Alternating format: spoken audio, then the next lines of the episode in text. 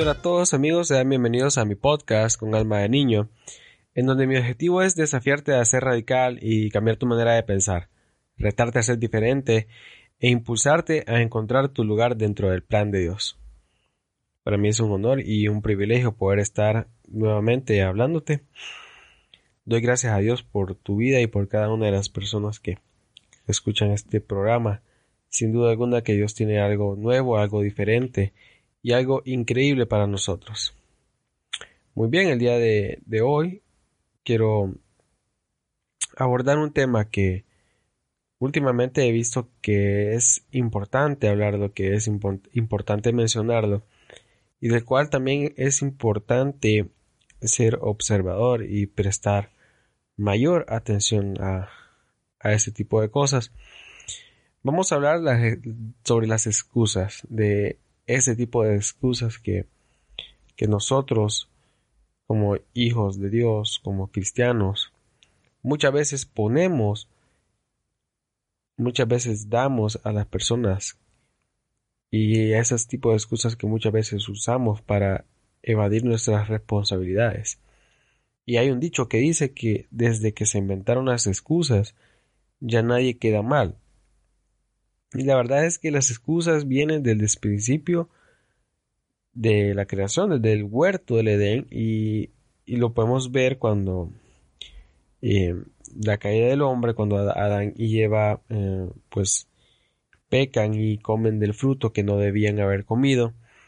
Y, y, Dios los busca y le dice, ¿dónde estás? Y el hombre sale, Adán sale y le dice, conocimos que estábamos desnudos y nos dio vergüenza, entonces corrimos a escondernos.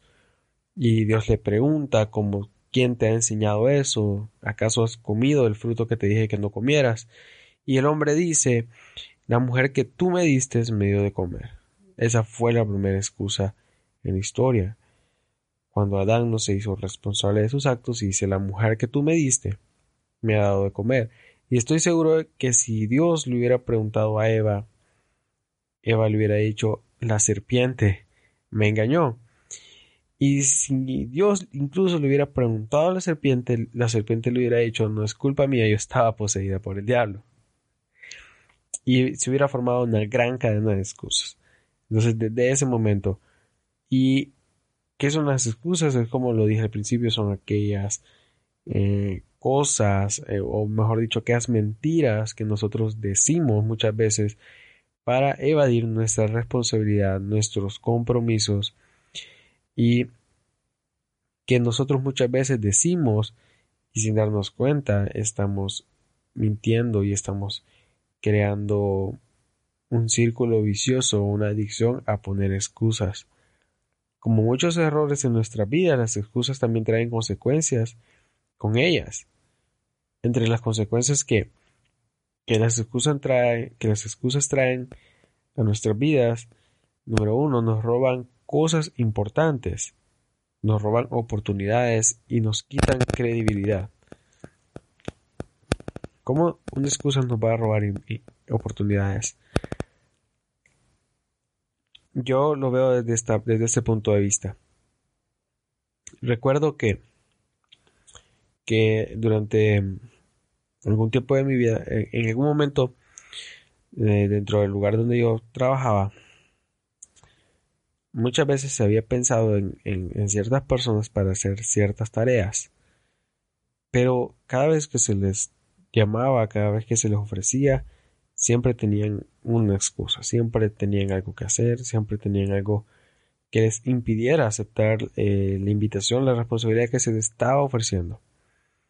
Entonces, con el pasar del tiempo, simplemente se dejó de tomar en cuenta a ese tipo de personas, ya que siempre tenían una excusa.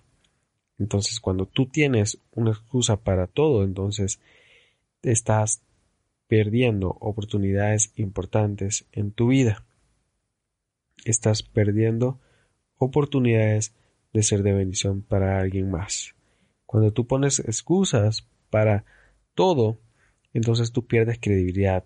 La gente deja de creer en ti, deja de confiar en ti y deja de verte como alguien fiable o alguien en quien tener confianza a alguien a quien depositarle responsabilidades, porque las excusas lo único que hacen es robarnos nuestra credibilidad delante de las personas. Y ojo, si eres un líder, si eres una persona que tiene una posición alta dentro de la jerarquía de liderazgo de tu organización o de tu iglesia, las excusas te van a robar credibilidad y con el tiempo van a hacer que tu liderazgo flaquee y caiga. Porque a nadie le gusta una persona que siempre tiene una excusa para todo. Número 2. Las excusas nos vuelven inseguros, ya que mentimos más de lo normal. Y ojo, las excusas no, no son buenas en ningún momento, en ningún en, ninguna situación las excusas van a ser buenas, ya que son mentiras. Porque nunca, nunca vamos a poder tener como una excusa cierta, como decir, ah, no puedo porque tengo que sacar a, a, pasear a mi perro, no puedo porque tengo que ir a, a, a la barbería, al salón. Hay veces que tenemos razones ciertas y verdaderas para no hacer las cosas, para no asistir a eventos, para no cargarnos con más responsabilidades, pero la mayoría de las veces, el 80% de las veces, solo van a ser una excusa. Que sin, que sin duda alguna posiblemente nosotros podamos evitar, nosotros podamos dejarla para más tarde, pero preferimos usarla como una excusa para no hacer las cosas. Y bueno, yo recuerdo que hace tiempo en mi trabajo yo llegué llegué tarde, llegué llegué súper tarde, llegué casi 30 minutos tarde de la hora que yo debía haber entrado ese día en mi trabajo. Y no fue por ninguna otra razón más que quedarme dormido. Ese día tenía bastante sueño, la alarma sonó y sonó, pero no me desperté y justo en el momento en el que yo me despierto miro que ya es súper tarde, que aunque me apure a hacer todo lo que tengo que hacer en la mañana, yo no voy a llegar. Y me levanté, corrí, me, me alisté para irme al trabajo y, salí de mi casa. Y durante iba en, en mi transporte, yo iba pensando qué excusa voy a dar, qué razón voy a dar, qué voy a decir, por qué llegué tarde. Porque era obvio que me iban, me iban a preguntar. Bueno, llegué Llegué a la, a la oficina, llegué con la firme convicción de que justo en el momento en el que me preguntaran yo iba a tener una excusa muy buena y muy creíble. Porque durante mucho tiempo de mi vida yo era muy bueno para inventar excusas. Siempre tenía una excusa para todo. Y justo en el momento en el que yo estoy frente a mi jefa y ella me pregunta ¿por qué llego tarde? para mí fue como que se detuvo el tiempo y me vi en una encrucijada. O daba una excusa, decía una mentira y quedaba bien con mi jefa, o decía la verdad y quedaba bien con Dios. Entonces tuve que elegir decir la verdad y miré a mi jefa a los ojos y le dije llegué tarde porque me quedé dormido. Y ese día, la verdad, ella no me dijo nada, simplemente me dijo, ok, está bien. Y me retiré. Después de eso yo reflexioné y dije yo, ¿qué hubiera pasado si yo hubiera dado una excusa, si hubiera mentido, si hubiera dicho que era el tráfico, que ah, había problemas de, de, de, en, por mi colonia, que había tenido problemas en, mi casa, que ah, me había atrasado haciendo algo que tenía que traer a la oficina. Posiblemente me hubiera hecho perder mi credibilidad, me hubiera vuelto más inseguro y hubiera tenido que empezar a mentir y a mentir y a mentir y a mentir. Porque cuando decimos una mentira es solo el inicio para comenzar un círculo vicioso que no va a terminar nunca. Número 3. Las dudas nos llenan de temor. ya que cada día sentimos más la necesidad de mentir y seguir poniendo excusas. Como lo mencioné, si nosotros ponemos una excusa en una, en una ocasión y nos resultó bien, nos creyeron, nos dejaron salirnos con la nuestra, entonces vamos a seguir haciéndolo. Vamos a seguir poniendo excusas, vamos a seguir inventando y vamos a seguir mintiendo sin darnos cuenta que quien estamos haciendo verdaderamente daño es a nosotros mismos. Ahora, ¿cómo podemos vencer las excusas? Creo que, número uno, tenemos que hacer una autoevaluación de nuestro comportamiento y, e identificar aquellas áreas en las que nosotros estamos poniendo más excusas dentro de, nuestra vida, ya sea en nuestra organización o en nuestro liderazgo dentro de la iglesia, en qué áreas estoy poniendo más excusas.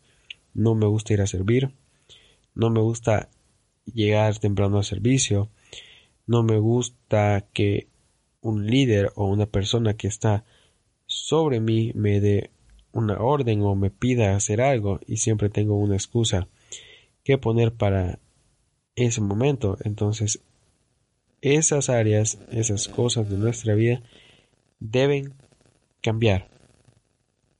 Número dos, aferrándonos a la palabra de Dios, ya que Él nos llena y nos quita todo temor que nosotros podamos sentir en medio de, cualquier situación en la que nosotros sentamos la necesidad de poner una excusa. Ahora, si nos vamos a la Biblia en el libro de Jeremías, en el capítulo 1, a partir del versículo 4, en la Reina Valera 1960 dice, Vino pues palabra de Jehová a mí diciendo, Antes que te formase en el vientre te conocí, y antes que nacieses te santifiqué, te di por profeta a las naciones. Versículo 6, y yo dije, estas son las palabras del profeta Jeremías, Ah, ah Señor Jehová, He aquí que no sé hablar porque soy niño. ¿Ves la excusa? He aquí que no sé hablar porque soy niño. Y aquí viene, eh, y mira cómo, cómo Dios nos enseña a través de este pasaje. En primer lugar viene la oportunidad, viene la responsabilidad, viene eh, una confrontación y Dios le dice, antes que te formase en el vientre te conocí y antes que nacieses te santifiqué, te di por profeta a las naciones. Seguido a eso viene la excusa y Jeremías dice, ah, ah, Señor Jehová. He aquí que no sé hablar porque soy un niño. Y aquí nos da la solución de cómo nosotros podemos vencer las excusas en nuestra vida Versículo 7. Y me dijo Jehová, no digas soy un niño, porque a todo lo que te envíe irás tú y dirás todo lo que te mande. No temas delante de ellos, porque contigo estoy para librarte, dice Jehová. Versículo 9. Y extendió Jehová su mano y tocó mi boca y me dijo Jehová, He aquí he puesto mis palabras en tu boca, Mira que te he puesto en este día sobre naciones y sobre reinos para arrancar y para destruir, para arruinar y para derribar, para edificar y para plantar. Entonces, aferrémonos a la palabra de Dios y que de nuestra boca salgan solo palabras de bendición que puedan afirmar y edificar la vida de las personas que tenemos a nuestro alrededor. Número 3. Vive intencionalmente. Nosotros podemos tener resultados o podemos tener excusas, pero nunca vamos a tener ambos. Tenemos que vivir nuestra vida de manera intencional, creyendo en que cada oportunidad que se nos presente viene de parte de Dios. Tenemos que saber probar los espíritus y saber en qué momento nosotros podemos de verdad confiar en que esas oportunidades son de parte de Dios, para así no tener que buscar excusas, sino que ser lo más sincero posible, ser lo más transparente posible. Y así como me sucedió a mí en, en esa ocasión en la que tuve que ser sincero con mi jefa y decir la razón verdadera por la que yo he llegado tarde, te aseguro que en cada situación en la que tú te encuentres y sientas la necesidad de dar una excusa, de decir una mentira, si dices la verdad te vas a sentir mejor y vas a ser libre de las mentiras, vas a ser libre de las excusas, vas a poder vivir tu vida de una manera más tranquila, más plena.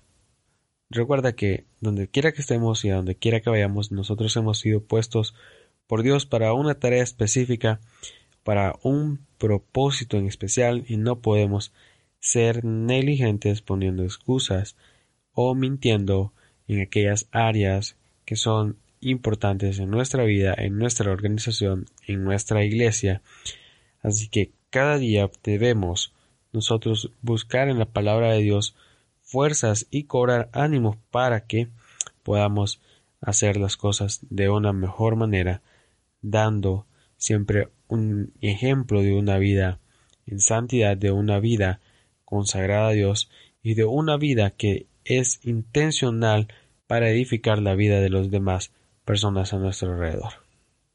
Recuerda, puedes tener resultados o puedes tener excusas, pero nunca podrás tener ambas.